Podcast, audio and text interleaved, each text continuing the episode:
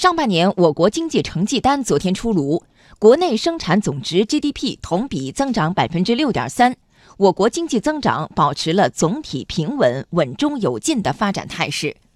从各项指标来看，消费、投资、外贸三驾马车运行平稳，就业、收入、物价三大民生表现良好。央广记者童亚涛报道。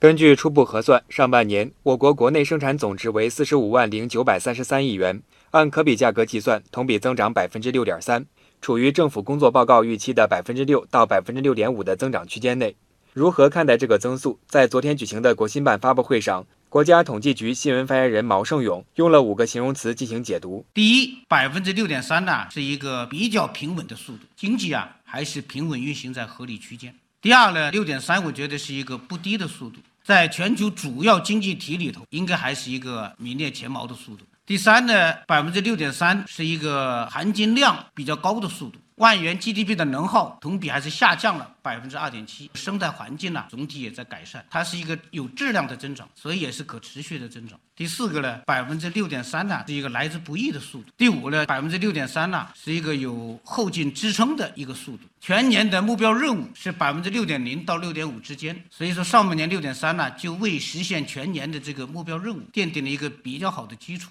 总成绩符合预期，而各单项指标也显示，我国经济结构不断优化调整。从产业结构来看，三大产业持续发展，其中服务业增加值增长了百分之七，对经济增长贡献率继续提升。就产业结构在优化，那么服务业贡献在继续提升，现代服务业继续保持一个比较好的发展势头。上半年，消费、投资、外贸三驾马车运行平稳，社会消费品零售总额上半年增长百分之八点四。消费增长总体加快，固定资产投资增长百分之五点八，投资增速趋稳。上半年货物进出口增长百分之三点九，进出口形势好于预期。今年上半年来看呢，三大需求的贡献率，消费的贡献率呢是百分之六十点一，货物和服务进出口的贡献率是百分之二十点七啊，资本形成的贡献率是百分之十九点二。经济增长确实越来越多的依靠我们内需的成长。越来越多的依靠这个消费的壮大，所以我们中央也指出来，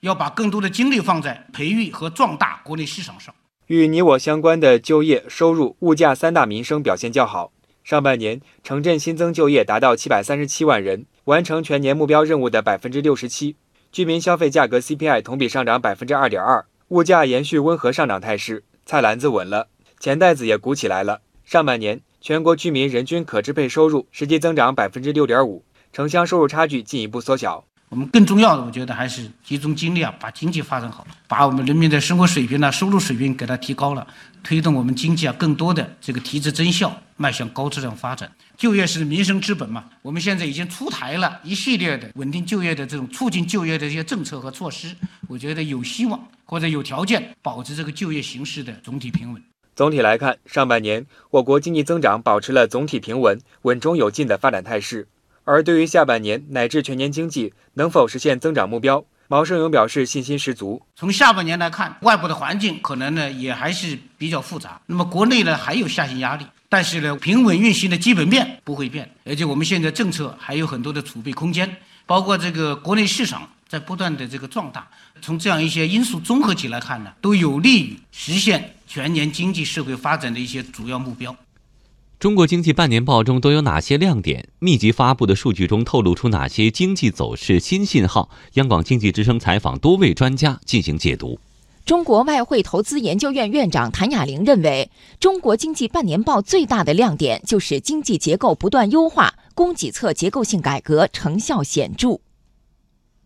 第一个感觉呢，就是结构调整还是非常有效果的。因为从工业的角度去看呢，结构调整应该比较突出，因为它的规模工业增加值六点三，但是新兴产业、高技术、新能源都在七点七甚至三十四之间。新兴产业的这种拉动性和带动性，对中国经济而言，应该是我们政策落实比较好的一块。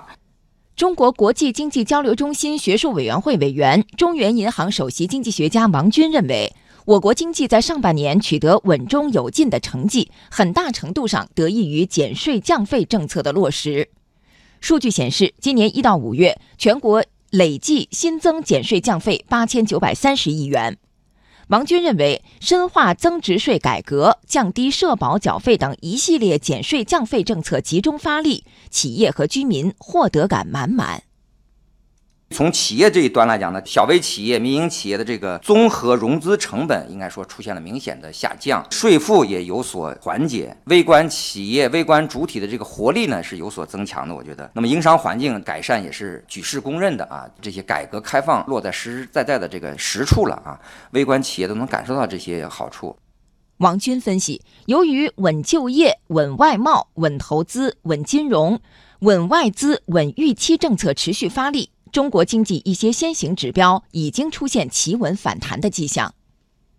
经济运行的一些先行指标也已经有企稳反弹的迹象。我觉得最明显的是两个啊，金融方面的指标，一个是上周五公布的社融的增速啊，超预期的十点九，而且是同比多增了啊，非常多。呃，M 二呢连续三个月稳定在八点五这样一个水平啊，那么金融稳啊，融资稳，那么甚至扩张，那么预示着未来啊。一个季度到两个季度，我们的经济啊企稳的概率还是比较大的啊。另外还有像外汇储备也是出现了回升，我们的汇率也基本上是在双向波动中趋稳。还有一个啊比较明显的或者一个积极的信号，也是就是说有助于改善大家的预期差产生啊，就是六月份广义乘用车的销量达到了一百八十万辆啊，增长了四点九啊，这是十三个月头一次正增长啊，这是非常关键的啊，重要的一个就是信号。